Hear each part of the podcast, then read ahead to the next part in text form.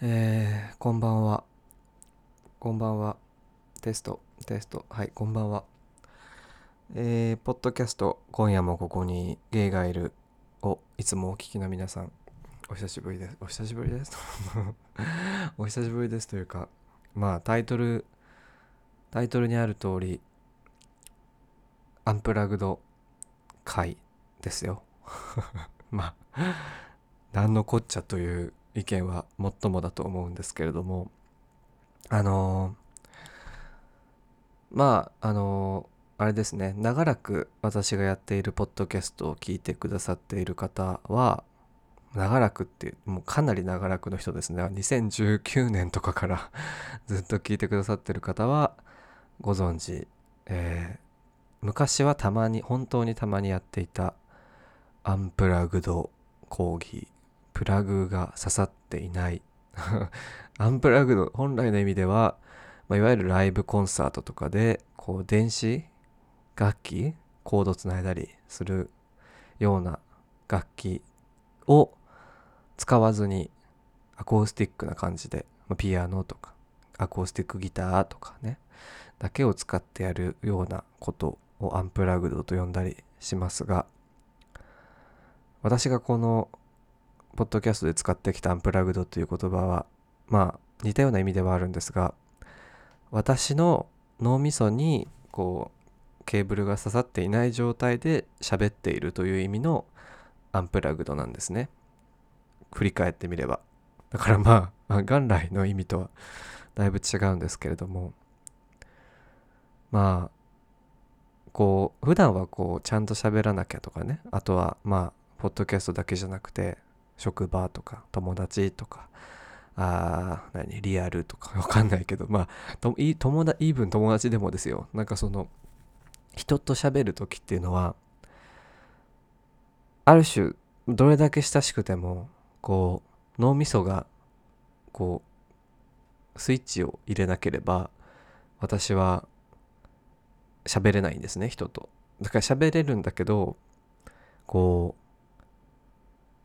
確実に嫌われる喋り方しかできないんですよね。スイッチを入れないと。あるいはその何て言うんだろう。社交的に聞こえない喋り方。何て言うの。あまりいい感じじゃないわけよね。だからだからそれをあのはあんまりしないようにしてるんですよね普段ね。なんせネクラなもんで。別にネクラであることが悪いことだとは思ってないんだけど。なんかなんせネクラなもんでちょっとこう何か刺したり何か繋いだり こう何かの思考回路を外注しないとあの社会の中で良い評価を与えてもらえないような感じで 日々の会話をやり過ごしているんですね。だからでそのアンプラグドっていうのはそういった普段つけているものをこうバツンと抜いてね覚えてますか？高校生の時に。安いエレクエレキトリックギターを買った青少年の皆さん覚えていますか？あのスイッチオンにしたままアンプからこうねケーブルを抜くとボーンってなるでしょ？あれをあれをした結果今私はアンプラグドな状態で喋っているんだよというのがアンプラグド講義会です。わかりましたか？新参者の皆さん。新規リスナーの皆さん。だから、これを、あの、あ、ポッドキャスト今夜もここにゲイがあるって番組あるじゃん。聞いてみようっていう感じで再生して、今これを聞いている人は、今すぐ再生をやめてください。悪いイメージがつくので いやもうなんか全然ネタネタもないし収録一応その毎週金曜日収録っていう枷を己にね課して頑張って見てるんですけどいつもだいたいその大体3エピソードぐらいをまとめて収録して1週間に1回流すから、まあ、月の初めに録音して1週間ずつ流すっていう点で、まあ、1ヶ月回してたんですけどたまにこうねあれ明日配信なのに 音源のストックもないし喋ることもねえぞみたいな時があるんですよね。そういう時にじゃあもういいかと思って考えてたんでさっき風呂入風呂入ってたんですけどさっき。風呂入りながらああもうなんか ポッドキャストとはみたいな。ああもうみたいになって。でいろいろこう過去を振り返ってるとあそういえばアンプラグドっていうものが私にはあったわと思ってこう必殺技的な ポケモンの持ち技的なアンプラ私の持ち技としてはこうアンプラグド講義だとポイズンクッキングっていうのがもう一つあるんですね。ポイズンクッキング界はまあそれはそれであの意外な評判を得て、まあ、ポイズンクッキングやってもいいかなと思ったんですけどちょっとあの料理できる食材という呼ばれるものが今冷蔵庫になくてなんかさっきさつまいもを炊飯器でふかしてしまったのが最後でもう食材がなくて ポイズンクッキングはできねえということであとは吐く毒もそんなねえみたいな。いやなんか毒とかあんま吐かない方がいいとは思うんですがね。でもなんかその過去そのアンプラグドとかボイズンクッキングとか己のそのレパートリーをレペトワーを振り返っていてなんかこう聞いてみたんですよ。あんまり私自分の配信とか過去の配信とか聞かないんですけど聞いてみてなんかすごい幼いって 思いました。すごいなんか小学生みたいとなんかすごいなんかナイーブとかそういういい表現をすればまあそうなるんでしょうけどなんかあなんかもっとちゃんとしろよみたいな。お前もっとちゃんとしとよ、ちゃんと喋れよ、みたいな 感じ。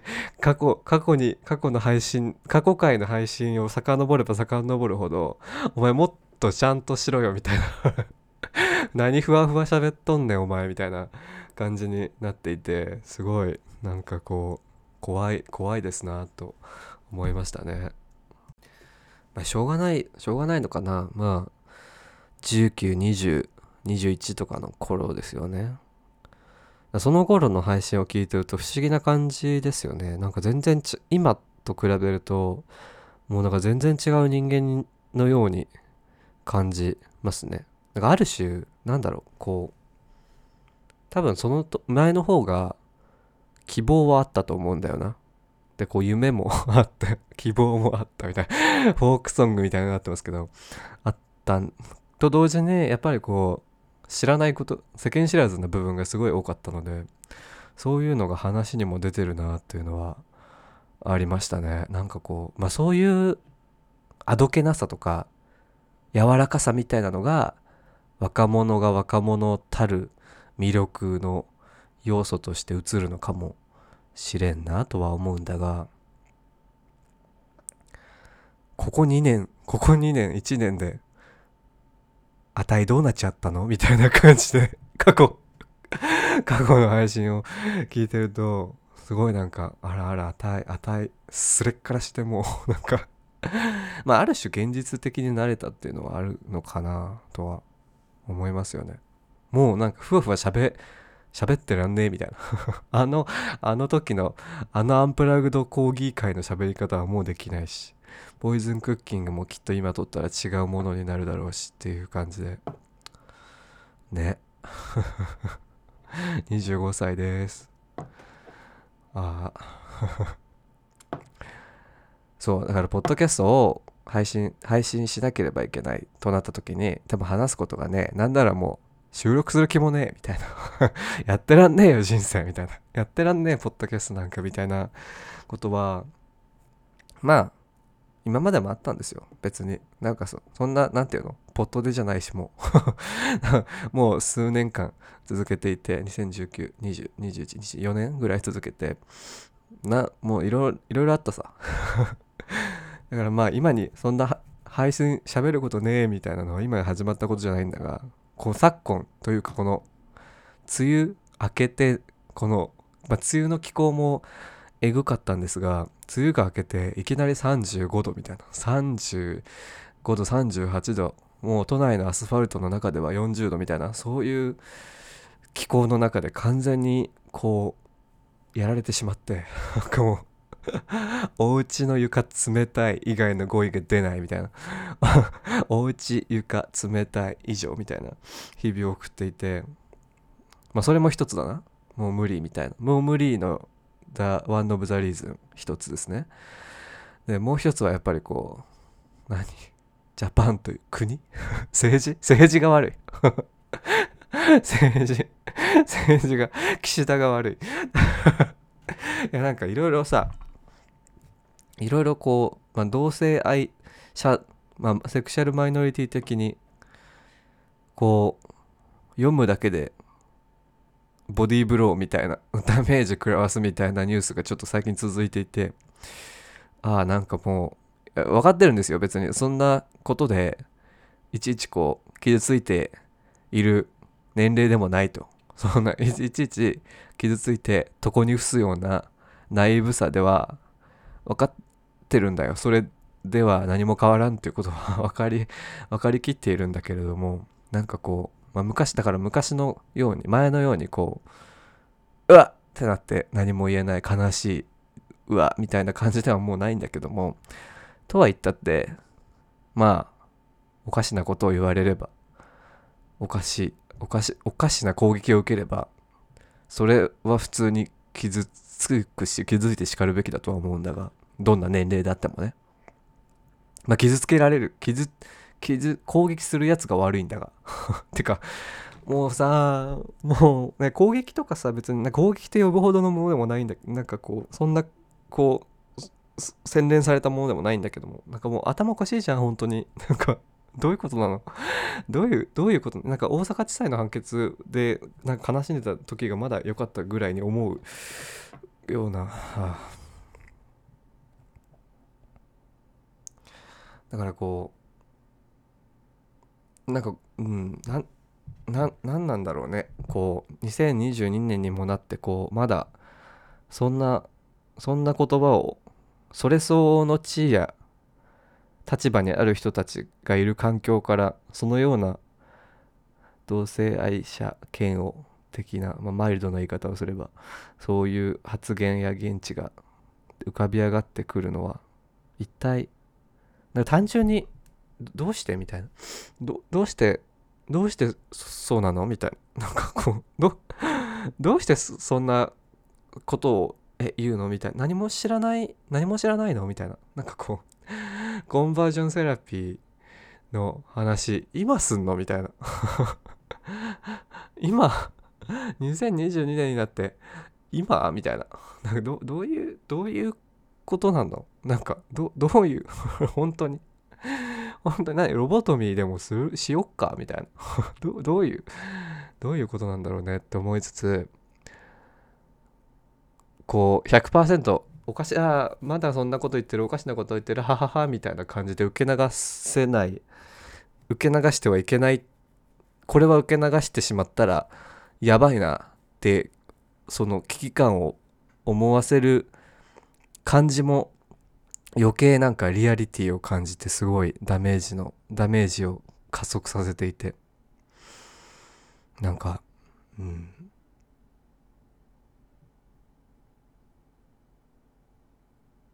いやだからそのダメージを受けなあんまりダメージをすごくこう自分のまあいろんな攻撃を受けてくると思うんですよ。やっぱり同性愛者として、まあ、マイノリティとしてセクシャルマイノリティとして育日本で育つ日本で生まれて日本で育つとまあちょうどね私たちの世代20代とか、まあ、それより若い世代は過渡期みたいなところもあるし改善されつつもあるけどあ改善されてる生きやすいかもねみたいな時に急に球体以前の なんかこう毒みたいな毒矢みたいなものがグッときて 嘘でしょみたいな。その方向から飛んでくんの嫌みたいなことがまあ未だにあってそれにこう傷つく人がいる限り止まっちゃいけないんだろうなとは思うんですよね。だから選挙行こうな。参院選の選挙みんなな。そう。で、まあ、そう、なんていうの？旗から見てこう、おかしい、おかしい言葉だな。本当に何言ってんの？みたいに思うような、そういうね、言葉であっても、もちろん傷ついてる人はいるわけで。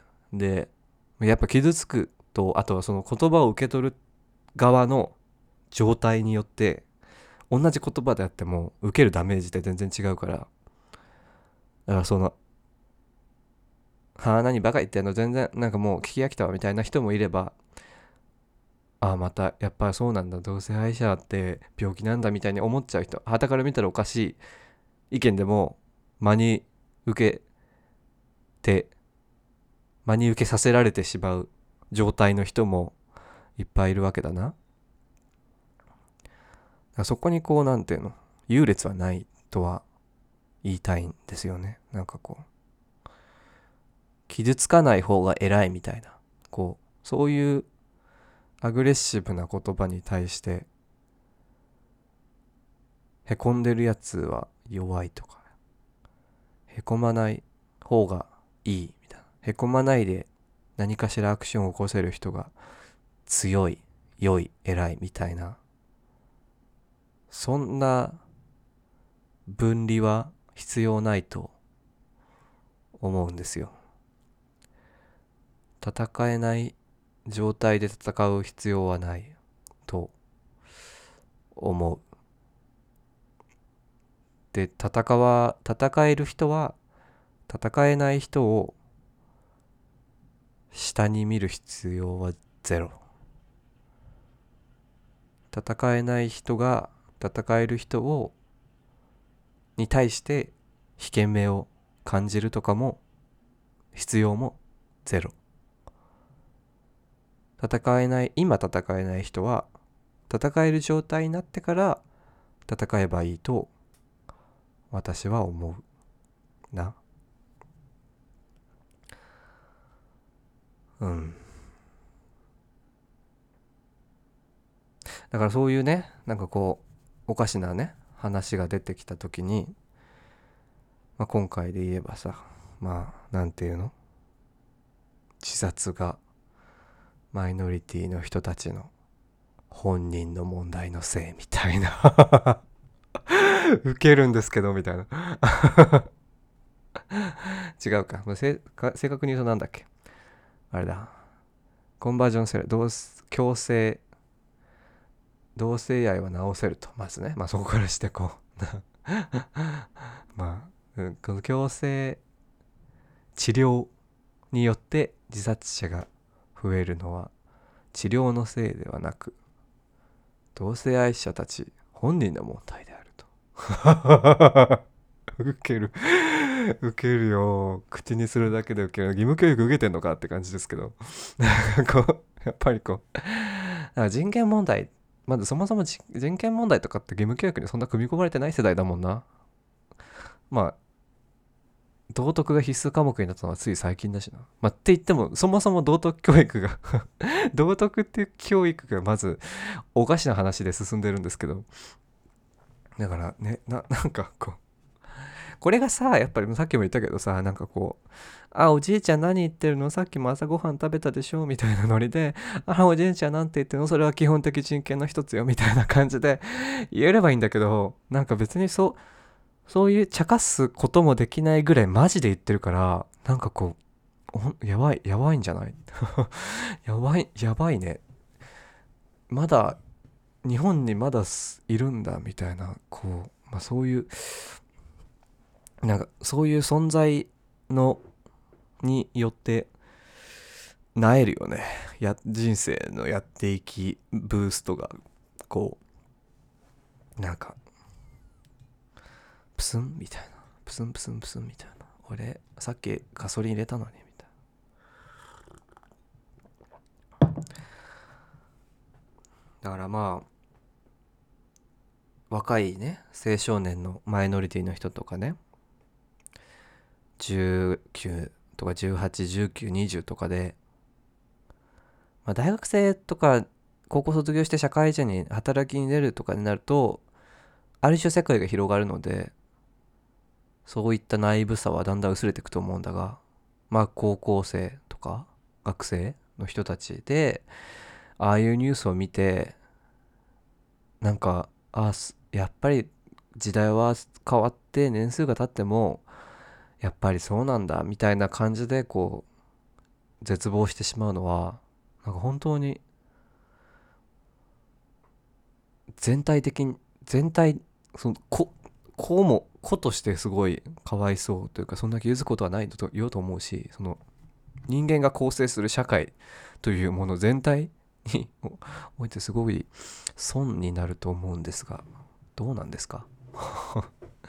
絶望する人が増えれば増えるほど全体にとって損だと思うんですけど違うんですか？っていうようなことは考えていましたね。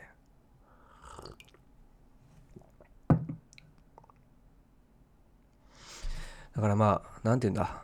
辛い悲しいひどいあもう無理って思っている人がいたらめっちゃわかると伝えたいですよね。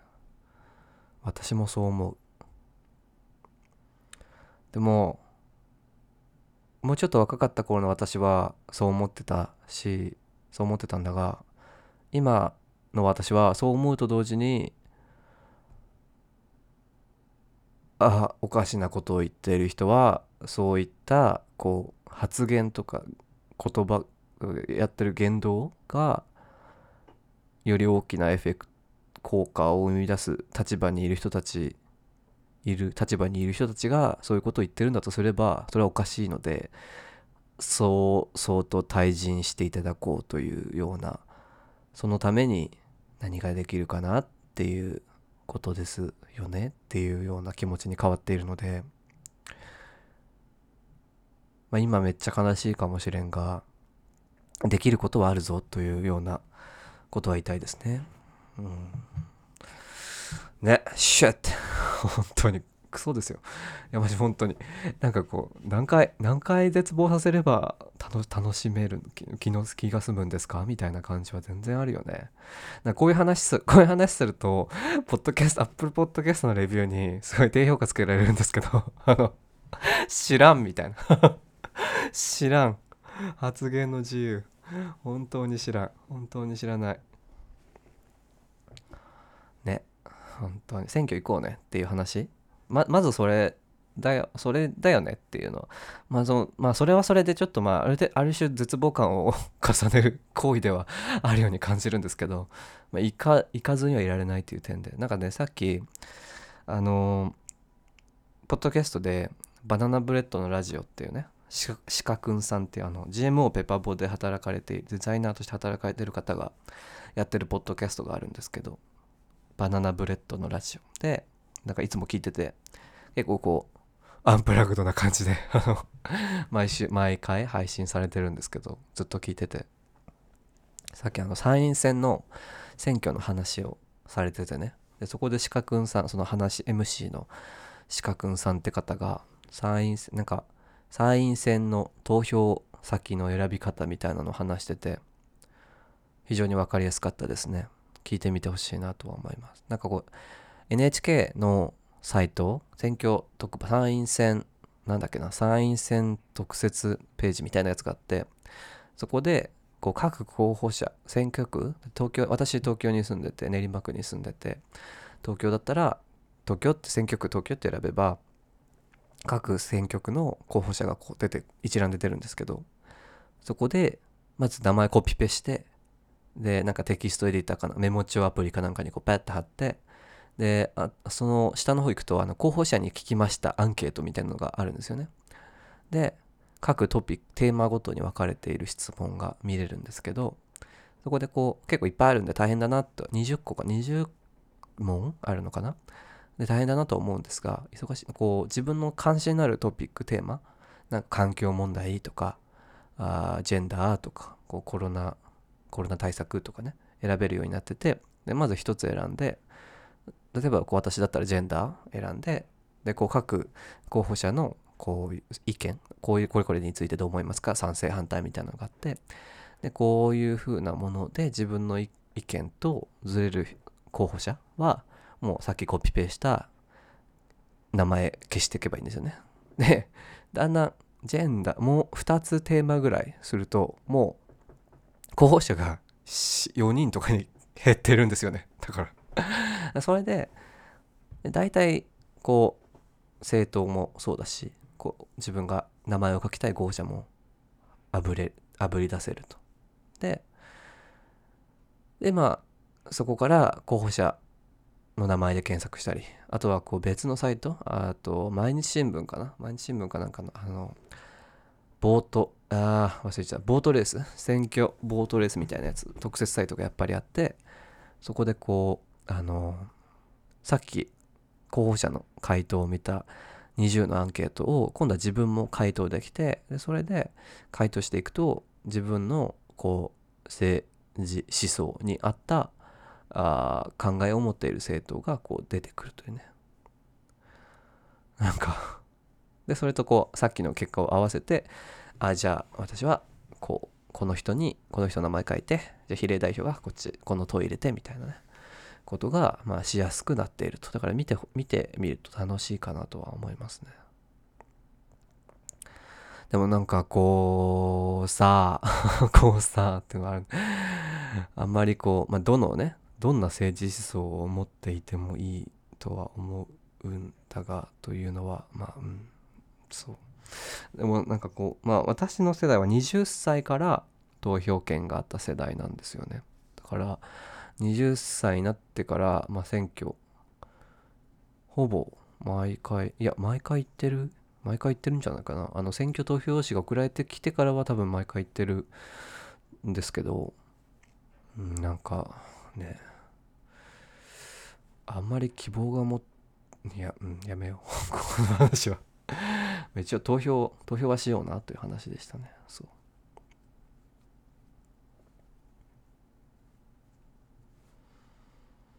うん。ね。いやほんとなんかアンプラグド回なので許してほしいんですけど。なんかね。うん。本当に。なんかこうなんか一回の絶望で人生やめちゃうもんだと思ってたんですけど私。今ま今まで。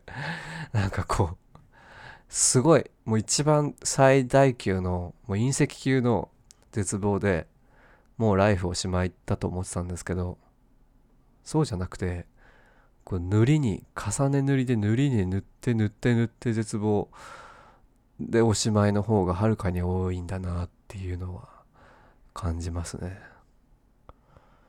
塗りに塗って塗って塗ってまだ生きてるってそれすごいことだと思うな。っていうのは今口から出ました。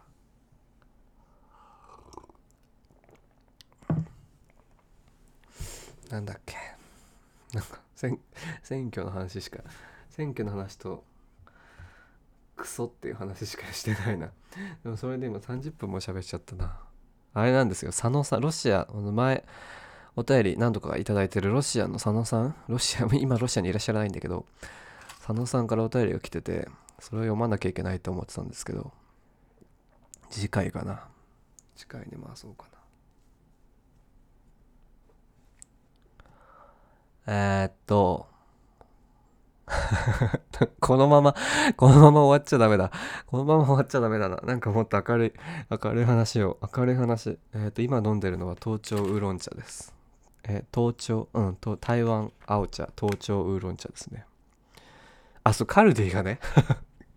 カルディは希望に満ちた響きだからカルディの話をしよう。あのー、こないだ練馬練馬私練馬区に住んでるんですけど、まあ、練馬区っつっても端なんですけど練馬駅に用事があって行ってで帰ろうって思ったらカルディがあって。あのカルディがあると思って。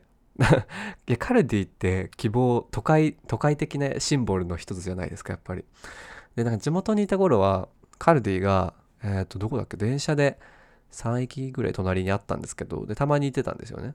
でうわ楽しいと思って。楽しいカルディ楽しいと思って。まあでもその時は子供だったからあんまり自由に買い物できなかった。金もなかったしね。だからで東京に一人暮らし始めて前は北区に住んでたんですけど北区にカルディなかった多分なかなかったっていうか近くにはなくて全然行かなかったんですよね。だからもう3それを重ねると大学も東京西の方だったのでカルディ多分なかったと思うんだよなカルディ。うん行った記憶がないので。でもう数年 34年45年カルディに行ってない状態でこの間練馬区に練馬駅行ったら練馬駅練馬駅のわかるかな？練馬駅出てすぐのなんか駅直結ビルみたいな駅直結じゃないのかあれ。なんかビルがあってここ練りかな？でそこのユニクロがあるのよまずね。ユニクロも行ったんだけどユニクロ出てすぐ隣にカルディカフェみたいなのがあってそこのカフェを今までずっと普通のカフェだと思って通り過ぎてたのね。でこの間行った時にカルディカフェっていうカルディっていう文字が網膜に焼き付いてあもしかしてと思ってそのカフェの裏手に行ったらカルディの店舗があったのよ。あったのよつって。でうわカルディあると思って。家家から近いところにカルディあんじゃんと思って。すげえ東京っぺと思って。もう爆買いしたんですよね。多分4000円ぐらい使ったんじゃないかなカルディで。でそこで買ってきたのがこの東京ウーロン茶ですね。高い高いウーロン茶ですね。はい。あとコーヒーとか買って。あとあれポロ。チョコケーキ。ポロ。ここはカカオケーキ。チョコケーキみたいな。あれ緑色のさもう切れてる生生しっとり生チョコケーキみたいなポロってやつがあるじゃない？あれを久しぶりに買ってうんめえと思って。もうあれ実家でもう高級品でしたからあれあれを食べてうんめえと思って。あもう一人暮らしだったらもう一度に二切れ食べちゃうもんねとか思いながらね食べて。うんめえと思いながら。であとあのあのさちょっとおしゃれなカフェとかもうおしゃれすぎないカフェのコーヒーの付け合わせ出てくるさあの人さフィンガービスケットみたいなサイズのさなんかキャラメルクビスケットみたいなのあるじゃん。わかる？ロータスロータスクッキーがありまして、まあ、買うよね。うんめえと思ってね。ねあのもう2枚食べちゃうもんね一気にみたいな。そういうあの豪遊をしてたんですけど。やっぱカルディっていいよなと思ったああとあの揚げるエビせん？買いました。初めて買いましたね。あのいわゆるさあの中華料理とかでさ出てくるエビせあるじゃない？すごい大きいやつ。あれを家でも揚げたてを食べれるってやつをやってたまに最近揚げてますね。まあ、面倒なんだけど、面倒っちゃ面倒だし、別にそんなすごい美味しいわけじゃないんだけど、なんかこう、ね、いいよね。なんかこう、揚げるのに時間かかるから、あんまり大量に揚げない分、スナック菓子だがヘルシーに済むような 気のせい。気のせい。してますね。なんか揚げ物、あんまり家で揚げ物、一人暮らし始めてからあんまり家で揚げ物しなかったんですけど、最近なんかよくよくというかたまにしてますね。やっぱこう引っ越してきて魚焼きグリルを置けるようになったので魚焼きグリルをさこうガッて開けてそこにキッチンペッパー何枚か引いてこう受け取り皿っていうの一時揚げ物の一時避難所みたいなのができてから狭い台所でも揚げ物ができるなと思って揚げてますね。揚げ物用の小ぶりの鍋欲しいんだよな。そのままオイルポットになるってやつがね今今目をつけてるのがなんかちょっと長方形のパウンドケーキ型みたいなやつがあってそそれ網と皿もついてるんだけど3000円ぐらいだったかな。でうちのコンロにちょうどいい大きさで揚げ物ができると。でもそれ買っても別に多分家で揚げ物あんましないんだよね。家で揚げ物しますか皆さん。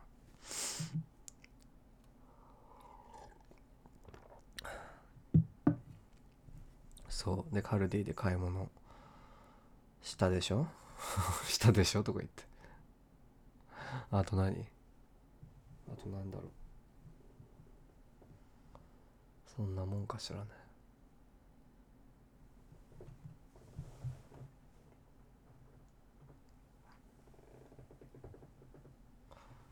あもう全然喋ることつまんない人生送っているのかしら。ウケる。ウケるな。あの肌荒れ肌前ちょっと話したあのキールズのレチノールセラムを使ったら肌荒れがやばいみたいなのは皮膚科に行きまして。私数えてみたら多分小学校2年生か3年生ぐらいの時に魚の足の魚の目をああのドライアイスでジュッて焼いてもらう以来皮膚科に行ったことがなくて。久しぶりでした。本当に。何十年ぶりかの感じで皮膚科にあの住んでるところの近くの皮膚科に行って。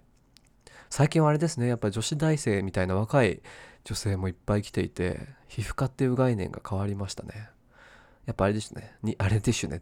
ニキビとかさそうお肌の悩み系も皮膚科に行くことが結構メジャーになってきているからだと思うんですけど。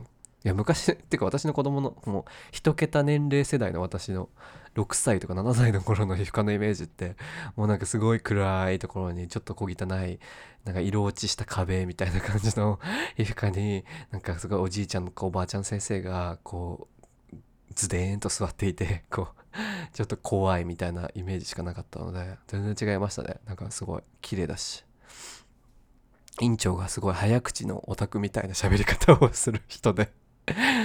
すごいでもすごい丁寧でなんかニキビと私のその右頬の急ななんかかゆい赤いニキビみたいなのはなんかニキビと湿疹の合わせ技らしくて 先生曰く。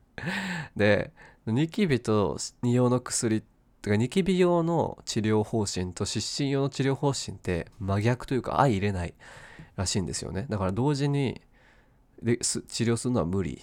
だからまずどっちまずどっちかを治すことに注力してで治ったら次は反あの一方の方を治していくっていうスタイルらしいんですけどなんかすごい。もうこのニキビの薬はこうでこのステロイドはこうでみたいななんかこの先生の机の上におびただしいほどある軟膏とかクリームとかを全部説明してくれて早口で。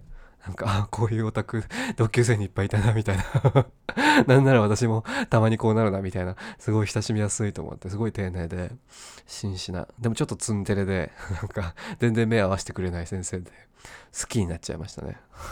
そういうそういう人好きなんだよな。なんかちょっと社交に一抹の不安を覚える感じの人が。そうそれで大体1週間ぐらいかな。あの皮膚科でもらった薬をつけてたらあの湿疹の方はもうほぼ全開といった感じで治りましたね。やっぱりニキビはねなんか今まで見たことないニキビがこう主に顎ですね。顎と右頬にまあ減っては減ってはきてるんですけどポツポツポツポツあなかなか手強いですね。やっぱニキビってね手強いよな。あのもらったのは赤ん坊用のステロイドロコイドロコイド軟膏とあとあのナジフロキサシンっていう赤い赤くて産んでるニキビ専用。だからこの薬この薬ではいわゆるその白いニキビとか出来たての赤いニキビは治らないらしい。っていうことを見てたらあのインスタグラムのサジェストのあのいっぱいバーって出るじゃない？なんか己の検索アルゴリズムに。あのしかるべき内容がこう勝手に出るじゃない？もう全部ニキビの内容になっちゃって。でさもうすごいよインスタだ S インスタグラムに限らず SNS のこうニキビ治りづらい皮膚科に通っても治すために時間がかかるニキビというこう正解値がなかなかこれが正解ですドンって出せないものにゆえにそういった弱みにつけ込んだあの人々の不安を仰ぐこう詐欺コンテンツっていうんですか？あのニキビにまつわる詐欺コンテンツで SNS はもういっぱいですよ。本当に。あんなの全然普段気にしない女子高生とかがさ、まあ、男子男子高校生もそうだけどさこうインスタとか見ててさなんかああいうのばっか出てきてたらさちょっとしたニキビとかさもう本当に頬に3個しかないニキビとかもさなかなか治らないニキビとかもさなんかあんなん見てたあんなこう常日頃から接しやすい環境にあんな詐欺まがいのさ一見詐欺には見えないようなさ詐欺まがいの 内容が消しても消しても出てきたらさもう狂っちゃうよと思って。本当に。良くないですね SNS は。本当に。今更 今更何を言っているんだという感じはあるが。いやあれなんですよ。こう SNS との付き合い方距離感をつかめてればいいんですけどなかなかねこう子供とかはさ SNS が世界みたいなことあるじゃん。それがゆえにこう広がる世界ってのも世界観っていうのもあるじゃん。だからさそういうとこにこうあんまり反乱分子は紛れ込まさないでよ大人。っ て俺の中のピーターパンは言ってる。ああやってらんね。本当にクソですよ世界は。汚ねえものばかりだ。今何分？あやべえ。40分喋った。切りますここで。という感じでえー、っとまあアンプラグドコーヒー会はそんなにやりません。なぜかというと己の己の見たくない部分やあのどうしようもない部分っていうのを再確認させられてしまって誰も得しないなっていう思っているので。普段は多分次回はちゃんと快活に快活クラブのようにもう喋ってると YouTuber のように喋ってると思うわ。あと人気ポッドキャスターのように喋ってると思う。人気ゲイポッドキャスターみたいに喋ると思う普段次は。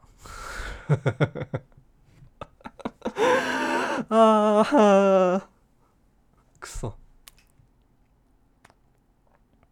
ポッドキャスト今夜もここにゲイがいるでは、えー、常日頃からお便りを募集しております。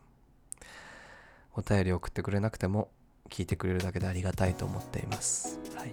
で、えー、と次回は佐野さんからお便り頂いてるのでそれを読むと思います。はい。あとなんだ？あとなんか多分快活なんかなんか買ったスキンケアプロダクトの話とかなんか香水の集めてる香水の話とかするんじゃないかな という感じでここまで聞いていただきありがとうございました。おやすみなさい。